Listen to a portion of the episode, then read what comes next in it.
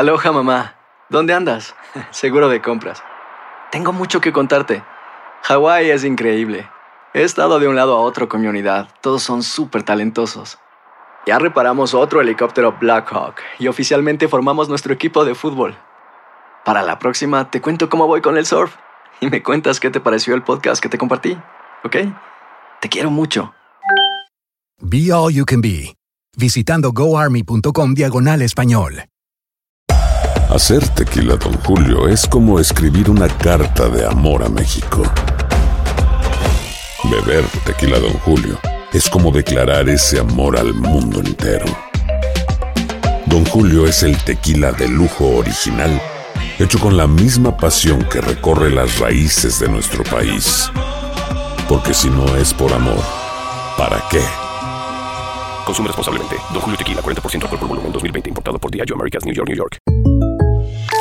When something happens to your car, you might say,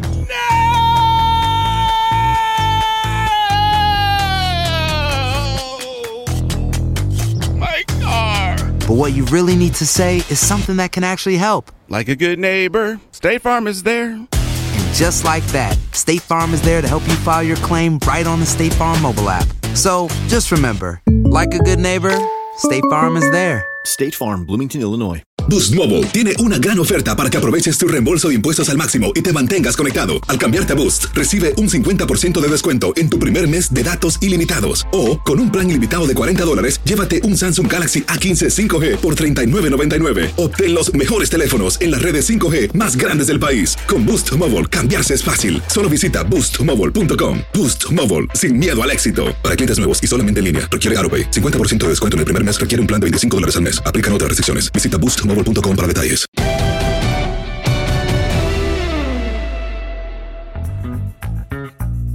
Bienvenidos, este es un nuevo capítulo de podcast Amigos con Henry, con José Bicentenario y su servidor. Qué gusto de saludarlos, señores. ¿Cómo estás, Henry? Abrazo.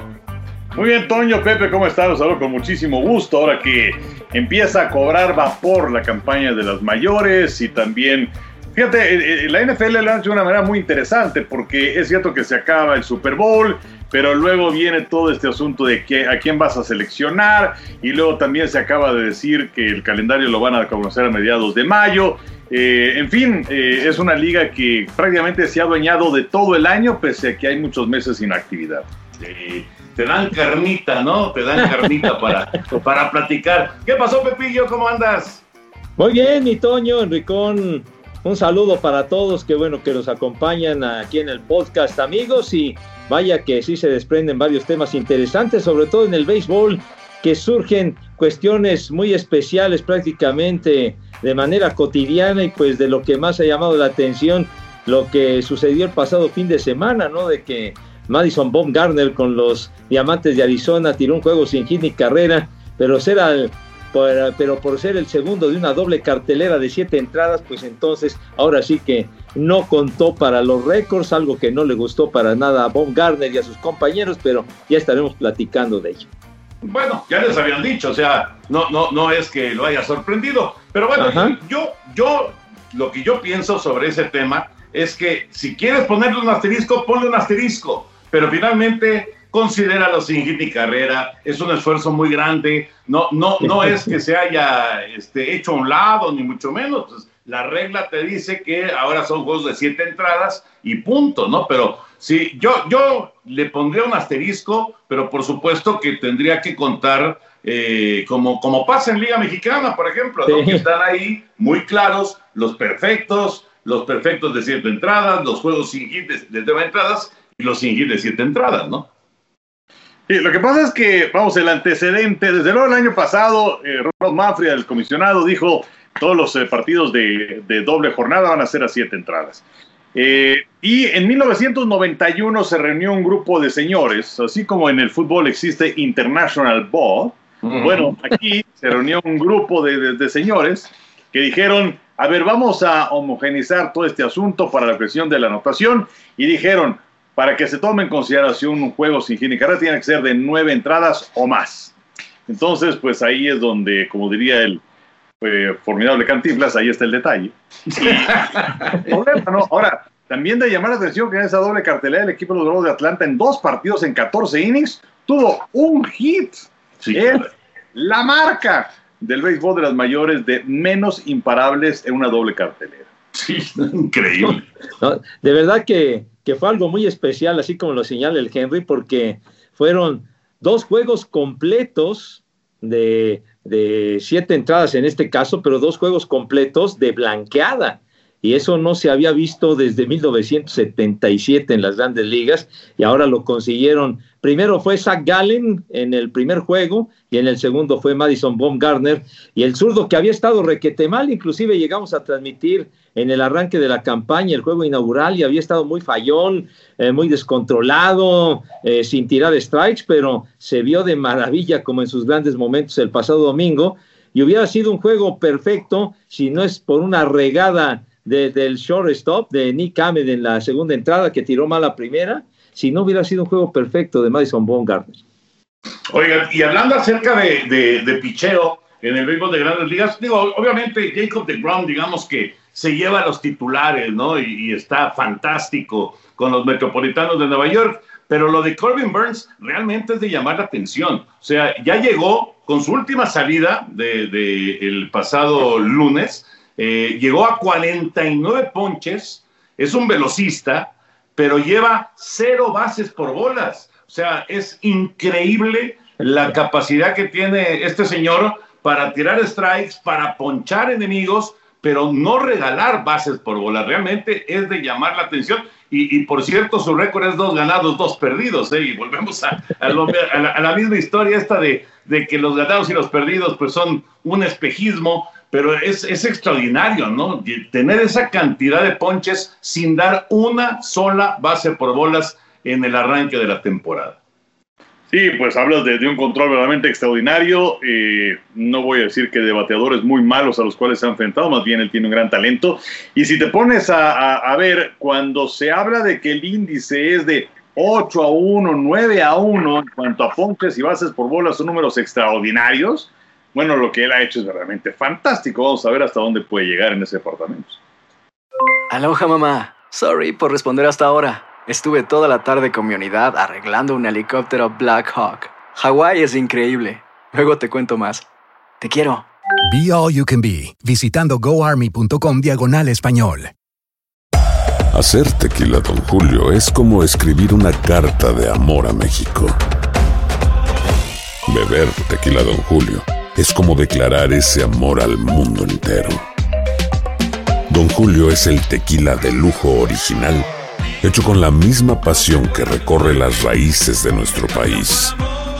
Porque si no es por amor, ¿para qué? Consume responsablemente. Don Julio Tequila, 40% alcohol por volumen, 2020. Importado por Diageo Americas, New York, New York. When you buy a new house, you might say... Shut the front door! Winning! No, seriously. Shut the front door. We own this house now. But you actually need to say... Like a good neighbor, State Farm is there. That's right. The local State Farm agent is there to help you choose the coverage you need. Welcome to my crib. no one says that anymore, but I don't care. So just remember like a good neighbor, State Farm is there. State Farm, Bloomington, Illinois. Boost Mobile tiene una gran oferta para que aproveches tu reembolso de impuestos al máximo y te mantengas conectado. Al cambiarte a Boost, recibe un 50% de descuento en tu primer mes de datos ilimitados. O, con un plan ilimitado de 40 dólares, llévate un Samsung Galaxy A15 5G por $39.99. Obtén los mejores teléfonos en las redes 5G más grandes del país. Con Boost Mobile, cambiarse es fácil. Solo visita boostmobile.com. Boost Mobile, sin miedo al éxito. Para clientes nuevos y solamente en línea, requiere AroPay. 50% de descuento en el primer mes requiere un plan de 25 dólares al mes. Aplican otras restricciones. Visita boostmobile para detalles. Sí, ese Corbin Burns ya lo hemos visto, ya lo hemos visto tirar y sí es una, es una máquina de tirar strikes, pero lo de, lo de ese de Grom, qué bárbaro, ¿no? Los 15 ponches del pasado fin de semana frente a Washington y la efectividad, si no mal recuerdo, era como de 0.31, es, es realmente notable lo de, de Grom y si en, otros años, en otras campañas, sus compañeros lo hubieran apoyado más a la ofensiva, su número de victorias sería mucho más interesante, mucho mayor. Sí, oigan, y lo de Fernando Tatis llega a Dodger Stadium y pega cinco home runs en la serie en contra de los Dodgers y además eh, lo, pues, lo, histórico, ¿no? Aparte de, lo, lo, anecdótico que, ocurrió, que el mismo día, 23 de abril, la misma fecha en la que su papá pegó los famosos dos home runs con casa llena, en el mismo inning, contra el mismo pitcher, ahí en Dodger Stadium, ese mismo día aparece Fernando Tatis, hijo, y conecta dos cuadrangulares. La verdad es que es, es de esos peloteros, no sé si estén de acuerdo, pero es de esos peloteros que se necesitan en el béisbol. Son de los que, de los que venden boletos, de los que provocan que la gente vea las transmisiones. Ese tipo de personajes son fundamentales para el béisbol. Ah, por supuesto. Eh, y es que eh, en los últimos años, eh, díganme ustedes un pelotero, bueno, a lo mejor sí tienen uno, pero díganme tres, por los cuales realmente pagarían un boleto para ir a verlo en, en un estadio. O sea, no sé, de antes, no sé, yo hubiera pagado un boleto para ver a Pete Rose, para ver a Ray Jackson, para ver a Steve Carlton, para ver a Ryan, a Nolan Ryan, para ver a Fernando Valenzuela. Pero ahora realmente pagarían un boleto para ver a Bryce Harper, pagarían un boleto para ver a, a Trout. Eh, estas son las superestrellas actuales del béisbol de grandes ligas.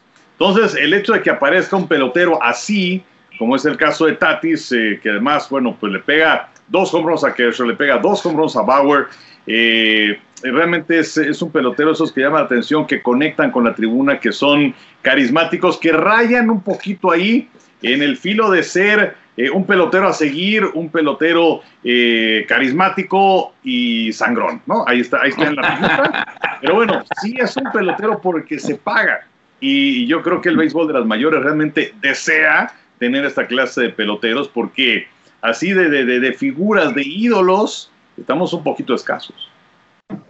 Sí, estos eh, peloteros que sean de, jalón con, con, la gente, ¿no? Son, son muy importantes para que la afición se retrate en la tribuna. Y el caso de, el caso de Fernando Tatis, que causó tanta alarma hace, hace muy poco, cuando aquel swing que le tiró con toda una pelota y se resintió del hombro izquierdo, y se presagiaba lo peor, que si se había dislocado el hombro, que si se iba a quedar fuera unos tres meses o cuatro meses, lo cual pues prácticamente eh, eh, mermaba de una manera significativa las posibilidades de playoff de los padres de San Diego, pero afortunadamente no fue tan serio, eh, simplemente fueron unos días de reposo y la manera como ha reaccionado ha sido extraordinaria. Pues sí, San Diego, con el aporte ofensivo de él, pues puede aspirar, como dicen, a grandes empresas, ¿no? Y sobre todo, cómo se la jugó la directiva dándole un contrato de, de 14 años, 14 años, 340 milloncitos de dólares, hay nomás para el gasto.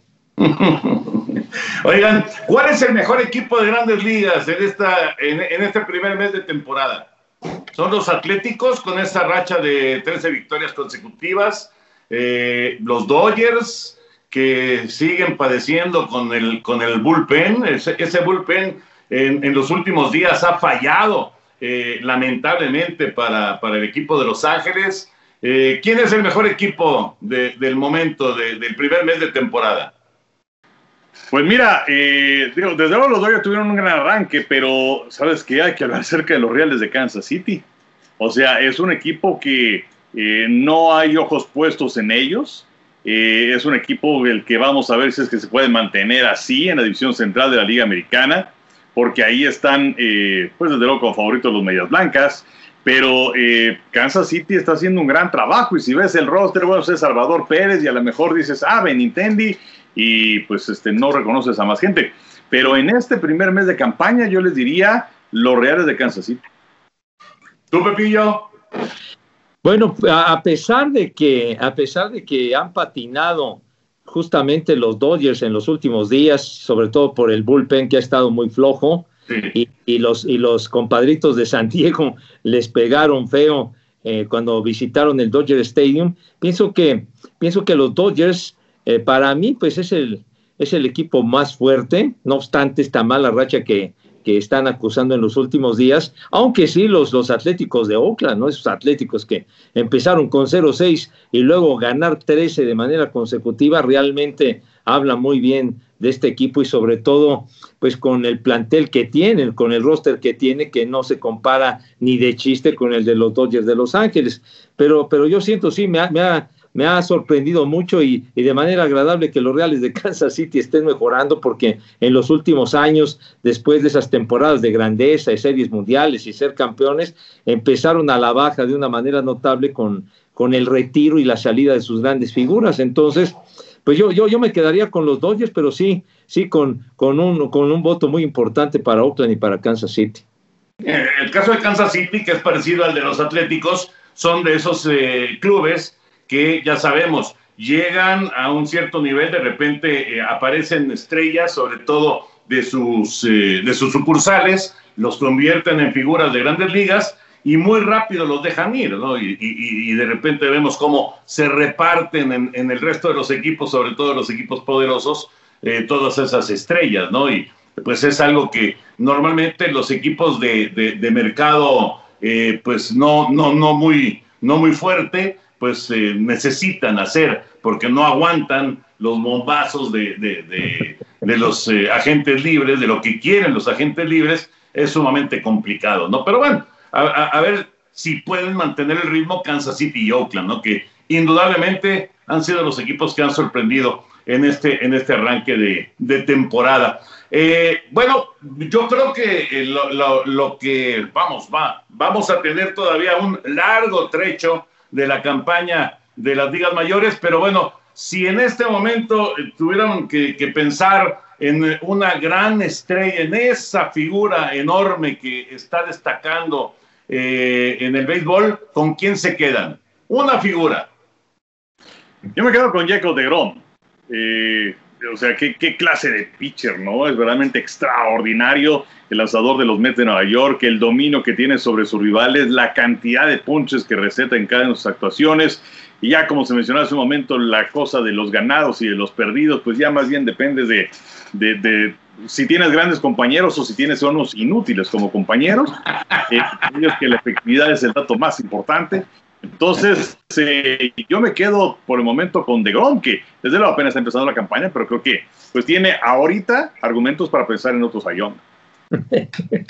yo, yo coincido con el Henry, la verdad, lo de, lo de Jacob DeGrom es realmente fantástico, ¿no? Ya, ya llegó a ganar dos veces seguidas el Cy y lo que ha exhibido en esta temporada, el dominio abrumador sobre sus rivales, pues realmente lo convierten en un pitcher que ojalá ojalá no vengan las lesiones y que pueda concluir la temporada sin problemas y, y pues estoy seguro que sería otra vez el ganador del Cy Young, ponchador fantástico y que también en esta temporada pues hemos tenido a un Jerry Cole ponchando gente, pero en serio, y ni qué decir de Shane Bieber, pero sin embargo, creo que de Grom se cuece, se cuece aparte en este momento.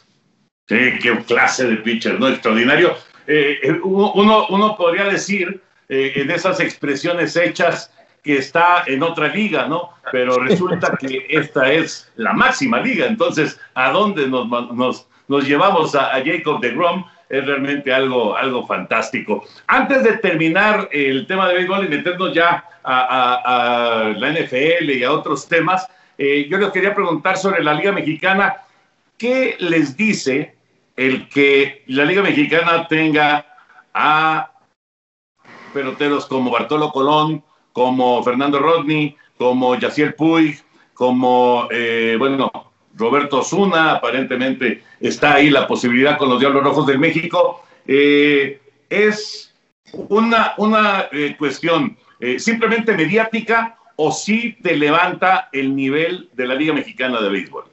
Pues mira, por lo pronto hace que se hable la Liga Mexicana de Béisbol. No sé si lo levante. Eh, hay que ver a Colón ya lanzar. Me faltó, perdón, Henry, me faltó Adrián González. Adrián González, exacto. O sea, hay que verlos jugar. O sea, sí llaman la atención estos nombres, pero hay que verlos jugar.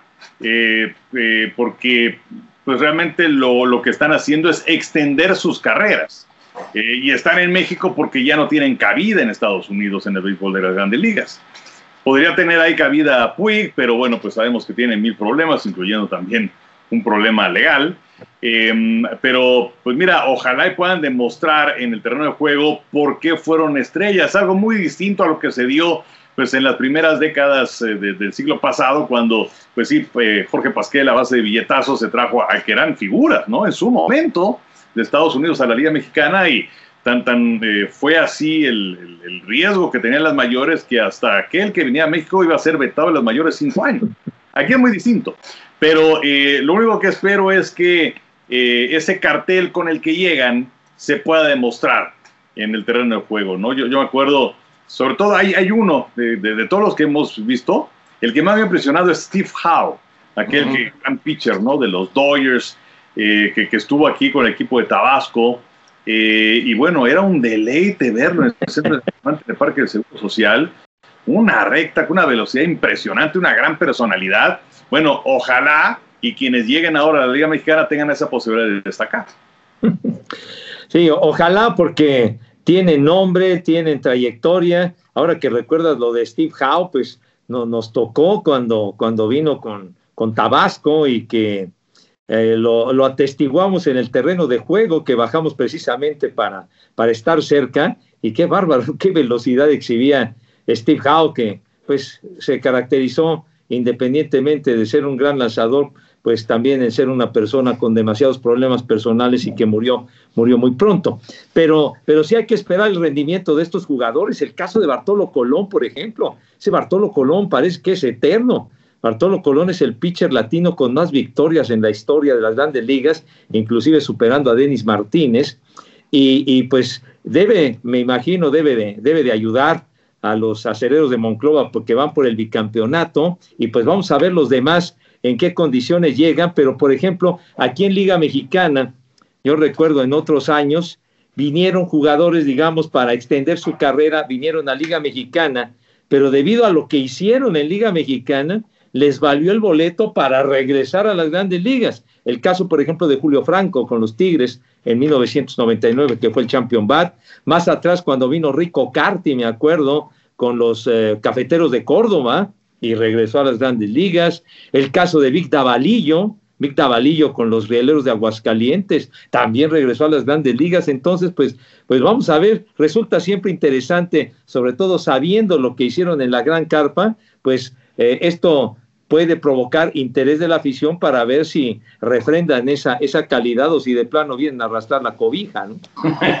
sí, sí, ha, ha, ha, habido casos, ¿no? Ha habido casos. Sí, claro. Pedro Guerrero, sí. por ejemplo. Sí, Pedro sí, Guerrero fue uno, un, un, un, ejemplo perfecto de, pues, de, de, un personaje que vino, pues, eh, con un enorme cartel y fue una decepción. Pero fíjate, por ejemplo, César Valdés, ya, para no irnos a los viticos de Avalillo y todos esos que ya son de antaño, César Valdés, campeón con los Leones de Yucatán y ahora es el cerrador de los Orioles de Baltimore. Y, y todo mundo está sorprendido de cómo un pitcher que no tiene velocidad, básicamente pues es, trabaja curva y cambio, ¿no? Curva y cambio, pero está dominando a la oposición y ya se ganó el puesto de cerrador con los Orioles. Entonces, eh, ese tipo de, de, personajes, digo, da gusto, da gusto que logren recuperar su carrera o su nivel en la Liga Mexicana y que vuelvan al béisbol de grandes ligas, ¿no? Digo, e, evidentemente es, es difícil porque cuando recaes ya en, en, en, Liga Mexicana, pues quiere decir que ya, como decía Enrique, pues ya no hay ese, ese cupo que, que pues es, todo pelotero está buscando en, en, el béisbol de grandes ligas, ¿no? Y ahorita que dijiste también, Henry, lo de Jorge Pasquel, pues la Liga Mexicana fue Liga Pirata, ¿eh? claro, claro, por supuesto, porque bueno, estaba haciendo de peloteros sí. eh, importantes eh, y bueno, pues sí, sí causó un cisma en el béisbol de las grandes ligas, ¿no? Ya después fue, fue imposible mantener ese, ese nivel de, de, de, salarios, además de que ya estaban un poco escamados los estadounidenses de venir a México, pero fue una gran época, particularmente en los años 40, que creo que es cuando vivió esa, esa época de esplendor. Y eh, pues eh, se, se, mencionaba también de Roberto Zuna, que pues sí llama la atención, eh, mucha gente nos pregunta por qué no está en un equipo de las mayores, y pues se atribuye a, a, un par de cuestiones. Una de ellas, creo que la principal es que no saben bien a bien cómo quedó del brazo después de la lesión, no se operó Roberto Osuna. Y la segunda es que aparentemente con las ofertas que le han llegado, pues no se ha puesto de acuerdo con el asunto de los dineros, pero bueno, sería eh, muy interesante el ver a Roberto y que se muestre y que tenga la posibilidad de regresar a Grandes Ligas. Mm, imagínate cómo, cómo le caería a los Dodgers de Los Ángeles ahorita Roberto Zuna. no, pues con la calidad que tiene Roberto el Chufito sería, sería fantástico, porque ya cuando trepa la loma Kenley Jansen, todos a rezar, ¿no? todos nerviosos al filo de la navaja, porque justamente el partido del domingo Kenley Jansen lo echó a perder, ¿no? Entonces él, a final de cuentas, él perdió el juego frente a los, a los compadritos de San Diego.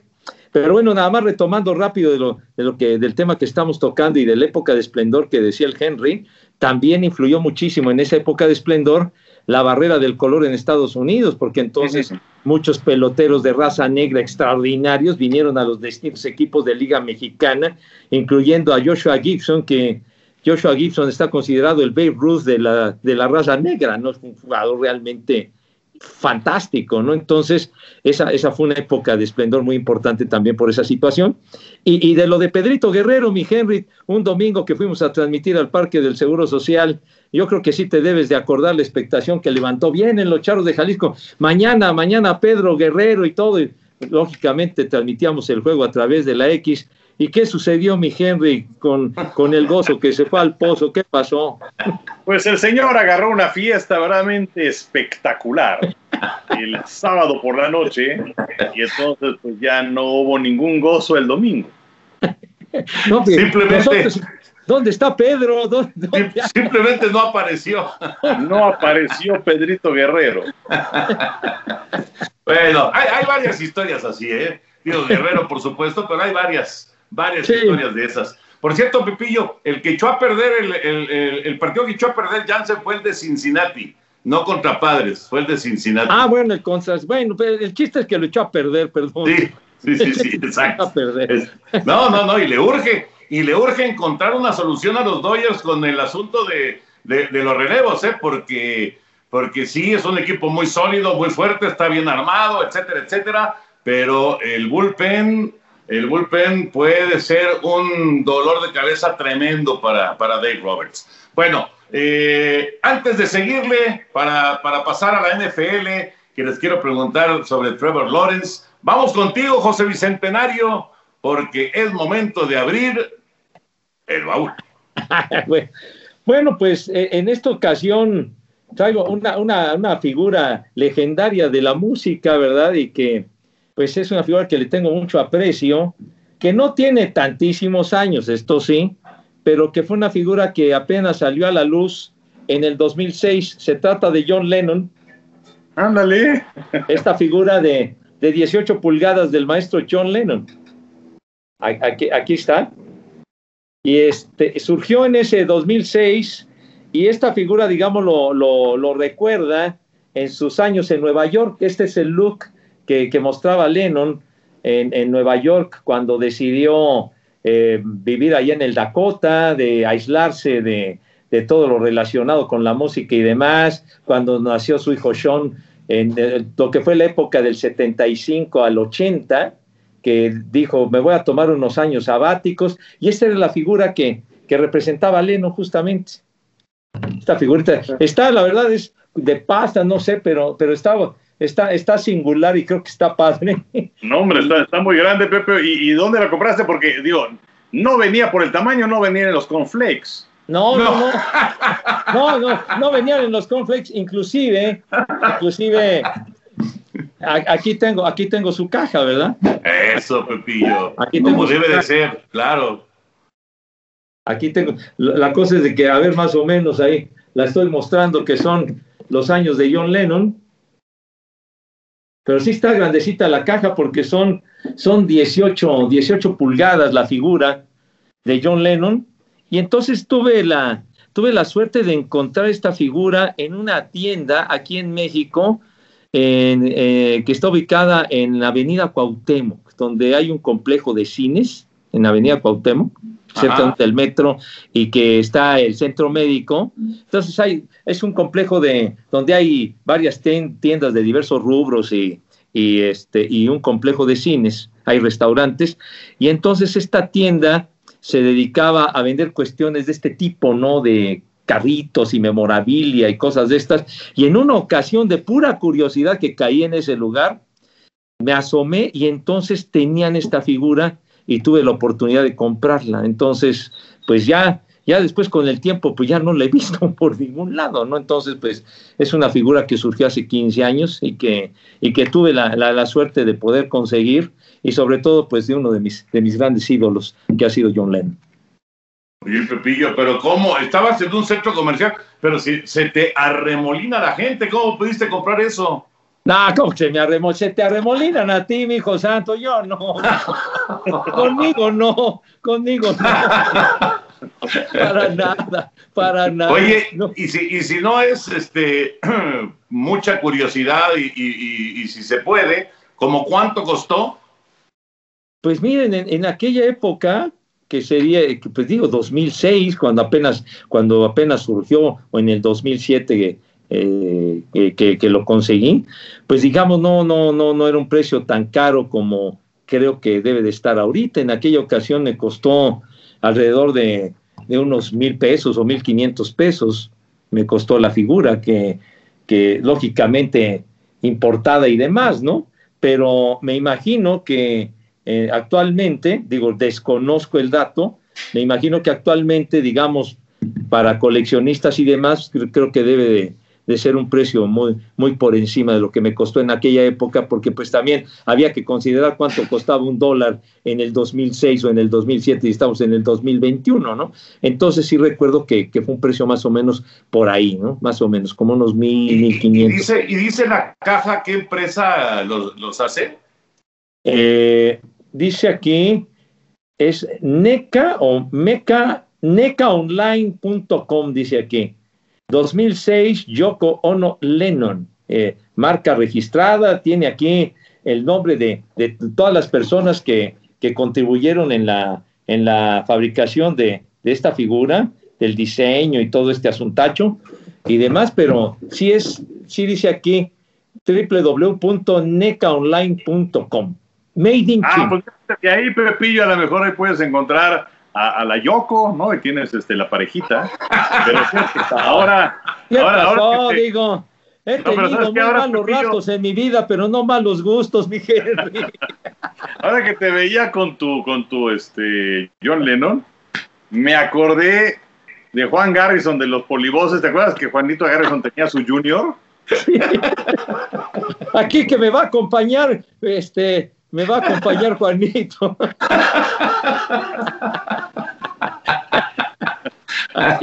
Yo pensé que te ibas a acordar de, de, de, los hombres de acción, Henry. ¿Te acuerdas de los hombres de acción? Ah, sí, cómo no, cómo no. Creo que todos los de nuestra generación tuvimos. El Joe. pero, no de, pero no del tamaño de ese John Lennon, ¿eh? No, no, no era, era como de la mitad. Este, este sí está, sí está grandecito, la verdad, y, y creo que está muy bien hecho. La verdad, la figura está padre del maestro Lennon. Está padre. Está, Oye, ¿y lo tienes en algún sitio especial, Pepillo, en la casa? Eh, no sé, en, en, en, algún mueble, en alguna ¿Sí? mesita, centro. Sí, sí, sí lo, lo, tengo aquí en la sala de mi casa, que es la de ustedes. Aquí, aquí lo tengo. Y, y en, en, otro podcast les voy a enseñar otra figura muy especial que eh, se las voy a dejar de tarea la próxima semana la muestro, pero también está, la verdad que muy, muy padre. Y la compré en ese mismo lugar hace tantísimos años. Entonces, ah, perfecto. La vamos a dejar en el misterio. Muy bien. Muy bien, Pepillo. Vamos a cerrar el baúl de José Bicentenario y ahí les dejo en la mesa. Trevor Lawrence va a ser un coreback de época en la NFL. Estamos en semana de draft y por supuesto los jaguares de Jacksonville lo van a tomar como el número uno. Eh, el muchacho ha tenido una carrera universitaria espectacular, pero la gran pregunta es qué va a pasar en su etapa profesional. Vamos a ver cómo está físicamente, aparentemente está al 100%, pero bueno, ¿lo, lo ven como jugador de época en la NFL? Mira, facultades tienes, es una realidad y además está acostumbrado a jugar en, en, momentos importantes con los reflectores. Es cierto que llega un equipo bastante malito, los jaguares de Jacksonville, que se han desprendido mucho talento en los últimos años, que han ganado muy pocos partidos, por eso tienen la primera selección.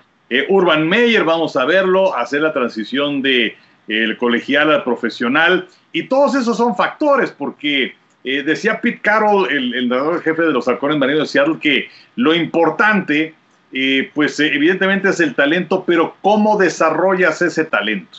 Entonces, si es que no tiene un buen entrenador, si no tiene un buen coordinador ofensivo, si es que no tiene un entrenador de mariscales de campo que saquen su máximo potencial, pues entonces estará complicado. Y por otro lado, si es que no le dan una buena protección, no le dan las armas suficientes, pues entonces va a poder funcionar. O sea, puede ser el non plus ultra.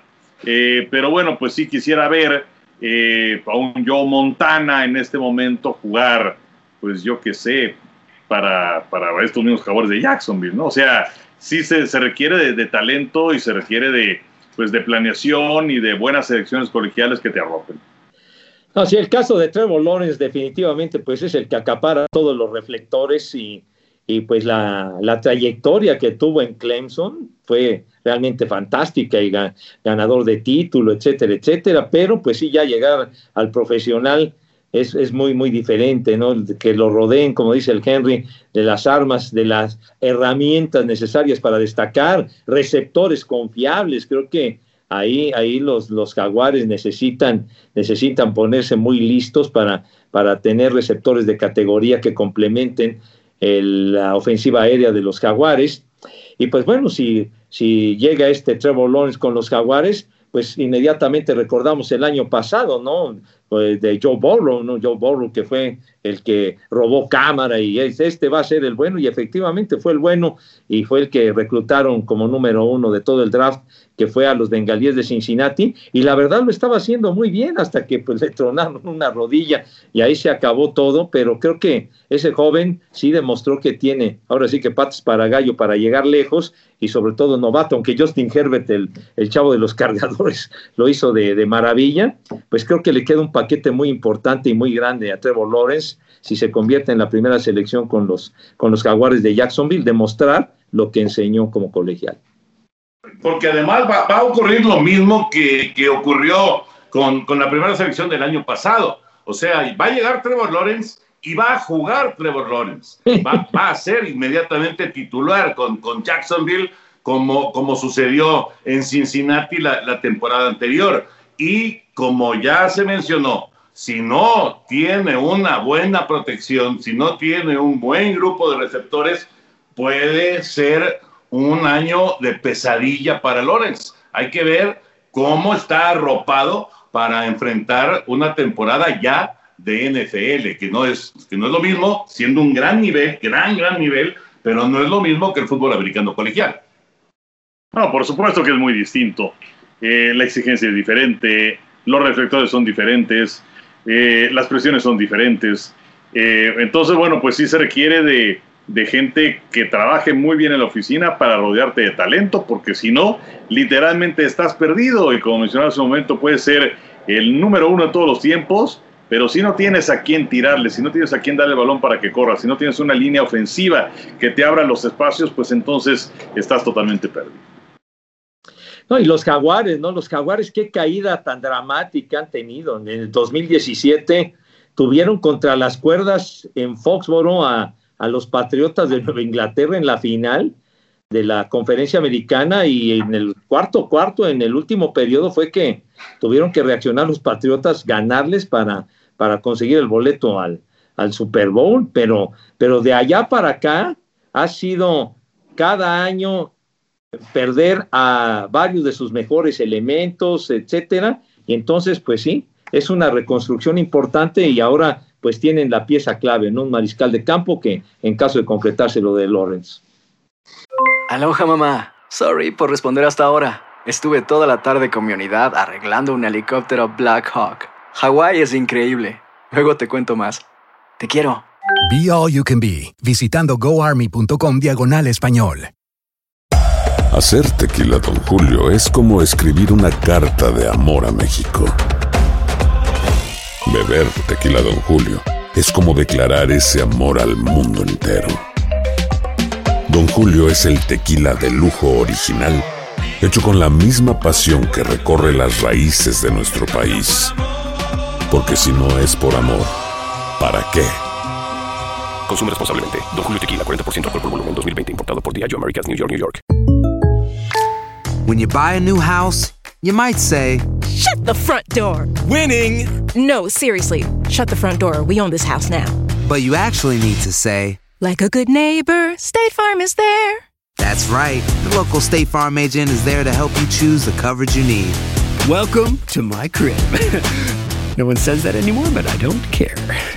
So just remember, like a good neighbor, State Farm is there. State Farm, Bloomington, Illinois. Boost Mobile tiene una gran oferta para que aproveches tu reembolso de impuestos al máximo y te mantengas conectado. Al cambiarte a Boost, recibe un 50% de descuento en tu primer mes de datos ilimitados. O, con un plan ilimitado de 40 dólares, llévate un Samsung Galaxy A15 5G por $39.99. Obtén los mejores teléfonos en las redes 5G más grandes del país. Con Boost Mobile, cambiarse es fácil. Solo visita boostmobile.com. Boost Mobile, sin miedo al éxito. Para clientes nuevos y solamente en línea, requiere AroPay. 50% de descuento en el primer mes requiere un plan de 25 dólares al mes. Aplican otras restricciones. Visita boostmobile.com para detalles. Pues ya veremos cómo, cómo se va dando al momento de grabar este, este podcast. eh, todavía no se había desarrollado el draft de la NFL.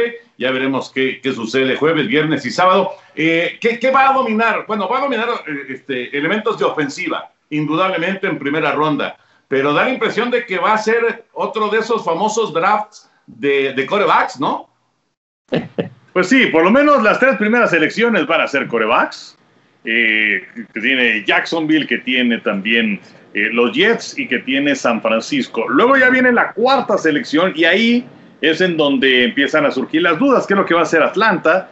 Eh, Atlanta piensa seleccionar a un coreback para el futuro, porque Matt Ryan es un coreback veterano, 35, 36 años, pero pues también lo hemos visto con los Aaron Rodgers, con los Tom Brady, con los Drew Brees, eh, que extienden sus carreras mucho más tiempo, entonces él puede estar ahí. Y Atlanta Oye, puede elegir- oye, Rick, por cierto, Julio, Julio Jones está en el mercado, ¿eh? Atlanta Sí. está nego- quiere negociar a Julio Jones. Exactamente, eh, esa es una, una posibilidad importante, eh, independientemente de tu cuarta selección. Entonces, vamos a ver si es que se la quedan o si es que negocian esa cuarta selección y algún otro equipo les da algo para pensar un poco más adelante, ¿no? Pero Atlanta de esos equipos que se van a mover de manera interesante en el, en el draft. ¿no? Y además, eh, además, eh, Toño, mi Henry, este muchacho Trey Lance de la estatal de Dakota del Norte, creo que también, quizá no es de los más mencionados, pero parece que es un tipo que, que tiene la calidad y, y los recursos como para aspirar a ser uno de los mariscales de campo seleccionados en primera ronda. Fíjate que en, en, eh, varios, ya, ya- ya- ya ven que eh, pues muchos eh, analistas en Estados Unidos sacan su- sus eh, primeras elecciones colegiales, ¿no? lo, lo que es la ronda de número uno, y, y a, y a Lance ya, ya lo he visto en más de una ocasión que lo ponen con San Francisco, o sea que se va de número tres solamente, solamente debajo de, obviamente de Lawrence y solamente debajo de Wilson, de Zach Wilson, que sería el coreback de tus Jets. Pero muchos lo están poniendo de número 3. vamos a ver qué ocurre, ¿no? Porque va, a ser interesante, sin duda, porque además hay muchas sorpresas en, el draft. De repente uno se queda con la boca abierta de, las decisiones que se toman, ¿no? Y a ver qué es lo que hace, por ejemplo, Nueva Inglaterra. Inglaterra que está en esa situación de, de tener que moverse por un mariscal de campo. Tienes a Cam Newton, pero pues eh, tampoco es el coreback que vaya a ser para el futuro. Van a esperar a que les llegue la selección a los Patriotas, se van a mover hacia arriba y se van a llevar un mariscal de campo, una posición en la que no había estado Bill Belichick, porque ahí le duró pues eh, 20 años Tom Brady. Entonces es, es algo muy, muy interesante esto. ¿Qué es lo que van a hacer los Patriotas? ¿Qué es lo que van a hacer los Vaqueros de Dallas? ¿Qué es lo que va a hacer eh, Jerry Jones? Porque aparentemente él está enamorado de Pitts, el ala cerrada, pero los Vaqueros no necesitan eh, ataque, los Vaqueros necesitan defensiva. Que por cierto, Sean Lee ya anunció su retiro después de 11 campañas, lamentablemente muchas, muchas lesiones. Pero Dallas necesita ayuda atrás y puede ser eh, Surtain, eh, este esquinero, el que sea seleccionado por los vaqueros que van en la posición número 10 en el draft. Oye, este Patrick Surtain, qué bárbaro, qué jugadorazo y campeón con Alabama de los, de los consentidos de Nick Saban. ya sea con Dallas o con cualquier otro, él debe ser seleccionado en primera ronda, es un esquinero fantástico. Y ahora que también mencionaban de corebacks, un equipo que, que también en un dado caso pudiera ir por un coreback en primera ronda es Denver. Denver que ha padecido desde la salida de, de Peyton Manning, ha, ha, padecido mucho para, para tener un reemplazo de categoría. A lo mejor pudieran ir por un mariscal de campo también. Puede ser, puede ser. Bueno, pues es, eh, es eh, semana de draft de la NFL. Y antes de cerrar, Henry, eh, el básquet está pues ya en plena recta final de temporada regular. Eh, ¿cómo, ¿Cómo están las cosas y cuáles son tus, tus favoritos para estar en la, en la final de la NBA? Toño, quedan entre 10 y 12 partidos por equipo. Eh, y, fíjate que había muchas dudas eh, hace unas cuantas semanas. Bueno, se hablaba, no es que los Nets van a, a, robar, ¿no? Los Nets de Brooklyn. Pero pues la cosa para los Nets es que puedan jugar juntos Durant, Harden y Kyrie Irving. Porque pues en el caso de Durant se ha perdido 25 partidos. En el caso de Harden no se sabe en el momento de grabar este podcast para cuándo va a regresar. Kyrie Irving lo está haciendo bastante bien. Eh, y bueno, pues ahí está Filadelfia, aunque Filadelfia fue maltratado por Milwaukee. Entonces, digo, yo, yo creo que van a quedar entre estos tres equipos en la conferencia del Este. Y en la conferencia del Oeste, bueno, pues ahí está Utah, que Utah es un equipo que desde que empezó la temporada estaba esperando, bueno, a ver cuándo se caen, ya ver cuándo se caen, y, y no se han caído.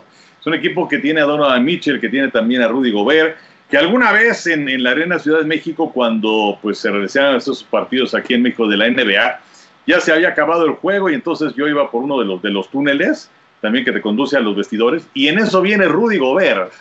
Me sentí auténticamente en Lilliput. O sea, es una torre gigantesca, Rudy Gobert. Bueno, me sentía como el Furby. Pero bueno, el caso es que este, creo que creo que Utah es un equipo a, a, seguir. Habrá que ver qué es lo que pasa con los Lakers, que se rezagaron bastante, se cayeron de los cuatro primeros, ya está de regreso Anthony Davis. Vamos a ver cuándo regresa LeBron James. Los Clippers han estado jugando bien. Eh, y también atención con Phoenix, porque con Chris Paul, este jugador que es sensacional, que bueno, tiene una cantidad de asistencias a lo largo de su carrera impresionante, que pues ha rebotado en Oklahoma City, que ha estado también con el equipo de los Rojos de Houston, pero que es, es una auténtica maravilla, miembro del Salón de la Fama. Yo creo que está muy, muy competido, ¿eh? muy, muy competido, y todavía no te puedo decir un favorito claro en cada una de las conferencias. Fíjate, fíjate Pepillo, está Qué interesante, ¿no? Porque casi siempre hay un equipo, dos equipos que sobresalen y acá pues parece que está eh, abierto para, para una buena cantidad de equipos pensar en el, en el título de la NBA. No, la verdad pues eso le da mucho mayor relevancia, mucho mayor interés, ¿no? Es una baraja muy, muy, muy, muy bien surtida de, de equipos que pueden aspirar a ganar el título, ¿no? Ahora que decía el Henry de, de, Utah, ¿no? Me acordé de, del cartero Malone, ¿no? Que, ah, que claro. era de los jefes cuando perdían aquellas finales contra los toros de Chicago y que pues, han tenido una, una muy buena reacción, mi querido Henry. Sí, bueno, Stockton también, que andaba por ahí. John Stockton, y, sí. y, y en esa en esa final que vienen como mencionados en contra de los Toros de Chicago y eh, aquel partido que se recordaba como The Flu Game, ¿no? En donde se sentía mal Michael Jordan y que según esto tenía como que fiebre y que tenía también gripe y no sé qué tanto. Y ahora en esta serie de The Last Dance nos cambiaron la historia. O sea, ¿para qué a veintitantos años de diferencia, para qué te cambian la historia? Y además una historia verdaderamente increíble, como decía eh, algún compañero, increíble de creer. O sea, es posible que previo a un partido de serie final haya estado Jordan en su cuarto, o sea, con la bola de, bueno, como siempre, con, con los boxeadores y con así, ¿no? Este, la, la, pues la bola de, ¿cómo le podemos decir? Rémoras, rémoras. rémoras, e inútiles. Garrapatas. Ajá, pues para chupar la lana, ¿no? Entonces se te acaba la lana y se van ellos. Pero bueno, estaba ahí en su cuarto. Y entonces que, imagínate, una serie final. En tu cuarto en Salt Lake, pides una pizza y te van a llevar la pizza. Y vienen tres tipos, o sea que no hay seguridad. Bueno, este, y bueno, o sea, sería que llegara uno nada más al cuarto. y agarran y se meten y este y al único que le hace daño, o sea, si ustedes piden pizzas, o sea, nadie más va a comer pizza. O sea, y al único que le hizo daño según esto fue a Jordan porque le echaron no sé qué, porque estaban en Salt Lake para que se sintiera mal al día siguiente en el partido. No mames. la teoría de la conspiración. pero, pero, pero, Toño, ¿para qué a veintitantos años? O sea, si todo el mundo sabía que era The Flu Game, entonces, ¿para qué inventas o para qué dices todo esto? Mejor ya déjalo como estaba y no quedas en ridículo, porque esa historia no se la cree nadie. Son payasadas. me, me, me, hiciste recordar ahorita a, a, Ronaldo y la final contra Francia. ah, porque según eso se la pasó jugando, ¿no? Toda la noche y no sé qué, videojuegos. Sí, sí, pero entró, entró en crisis y este y luego dicen que no, que le dieron algo de comer también, en fin. Son, son teorías de la conspiración. Bueno, señores, ya aquí la producción nos está apurando, así que para cerrar, hace, hace unos días en, una transmisión de béisbol de grandes ligas, nos preguntaban que si había habido mexicanos eh, en todas las posiciones de, del, del base.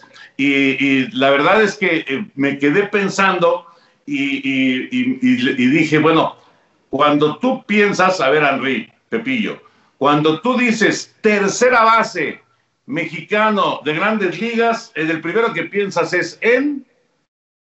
Mira, debía pensar en Aurelio Rodríguez, Ajá. pero pienso en Vinicio Castilla. Ok, muy bien. Yo, yo, la verdad, en el primero que pensé fue en Aurelio, en Aurelio Rodríguez. En el primero, pues te cortaste, Pepillo. No, en el primero que pensé cuando hiciste esa pregunta, mi Toño, inmediatamente fue en Aurelio Rodríguez. Inmediatamente, con su número cuatro, con los Tigres de Detroit. Ahí Claro. luego, luego en él. Pero Freira, o sea, bien, viendo, viendo, lo dijo Enrique, o sea, los números de Vinicio Castilla, o sea, hablando ofensivamente, no, No. hay comparación No. con, con don Aurelio, ¿no? No, que en paz descanse. No, hay comparación. No, no, no. Los además- números de Vinicio son extraordinarios y defensivamente hablando era un espectáculo. Y sin embargo, pues muchos, sobre todo de nuestra edad, nos acordamos más de Aurelio, efectivamente. Sí, no, bueno, creo que con Aurelio, si no mal recuerdo, su mejor temporada de jonrones fue de 19, cuando, cuando, fue a, cuando fue a los senadores de Washington, cuando lo cambiaron los serafines de California a los, a los, a los, eh, a los senadores y luego de senadores se fue a los Tigres de Detroit, que fue donde pues ya tuvo un equipo de relumbrón y de, llegar a un playoff, etcétera. Pero sí yo me recuerdo que en ese tiempo que pues el único juego que se transmitía era el sábado de grandes ligas en, en Telesistema Mexicano y luego en Televisa, pues uno, yo me acuerdo, ojalá toque un partido de los Tigres de Detroit para ver a Aurelio. Ese, ese, porque siempre causó expectación, sobre todo la temporada de los 19 jonrones, pues de ver en el periódico, ¿no? De comprar la afición, de comprar el esto, a ver cómo le había ido a Aurelio y que iba sumando esos cuadrangulares. Definitivamente no se puede comparar de ninguna forma con el queridísimo Vini, que pues se voló la barda 320 veces, ¿no? Y que Sí, también no, no, tuvo no, no. un Una, carrera Aurelio- extraordinaria, ¿no? 17 temporadas en grandes ligas, pues no, no cualquiera se las, se las echa al pico. Sí, Y el- efectivamente. Eh, otro tercera base que se acuerda en mexicano, Eh, pues mira, creo que y llegó a, digamos, a tomarse una tacita de café en Grandes Ligas el papelero Valenzuela. Papelero Valenzuela llegó a jugar un ratito, si no mal recuerdo, con los Cardenales de San Luis. Pero, pero pues digamos, nada más. yo me acuerdo, yo me acuerdo, no, pero, pero siempre me acuerdo al hablar de terceras bases de Celerino Sánchez. Ah, claro. Sí. Celerino, y jugó muy poquito con Yankees, muy poquito, pero, pero ahí estuvo, en grandes ligas también. Bueno, en fin, es, es recordar a grandes, grandes leyendas del béisbol mexicano, sin duda, que, que han llegado al mejor béisbol del mundo. Henry, un abrazo como siempre y estamos en contacto. Bueno, nos veremos próximamente en transmisiones. Así es, Toño, Pepe, amigos, gracias por seguirnos. Cuídense mucho. José Bicentenario, abrazote. Abrazo también, mi Toño, Henry y a todos los que nos acompañan aquí en el podcast. Un abrazo. Y por supuesto, gracias a todos ustedes por acompañarnos y los eh, saludamos la próxima semana en el podcast Amigos de Today.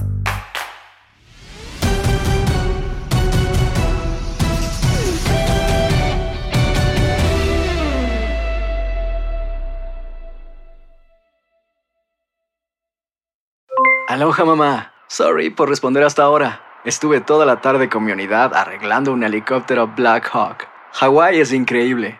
Luego te cuento más. Te quiero. Be All You Can Be, visitando goarmy.com diagonal español.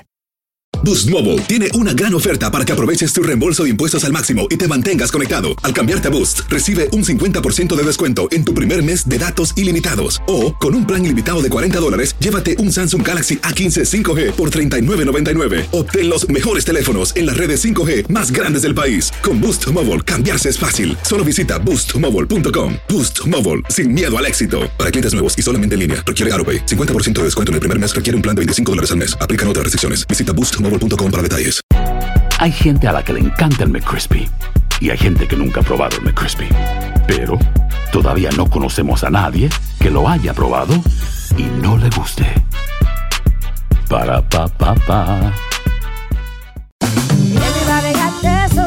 La venta para amigos y familiares de JCPenney está de vuelta. Desde el lunes ahorra 30% extra en artículos por toda la tienda. Esos son ahorros adicionales por encima de nuestros precios bajos. Dile a tus amigos, ven con tu familia y ahorren en grande. No olvides, ya se acerca el Día de las Madres. Y tenemos todo lo que mamá quiere: joyería, belleza, salón y tarjetas de regalo. JCPenney, vale la pena. Cupón válido del 29 de abril al 5 de mayo en selección de estilos. Aplican exclusiones. Detalles en la tienda jcp.com.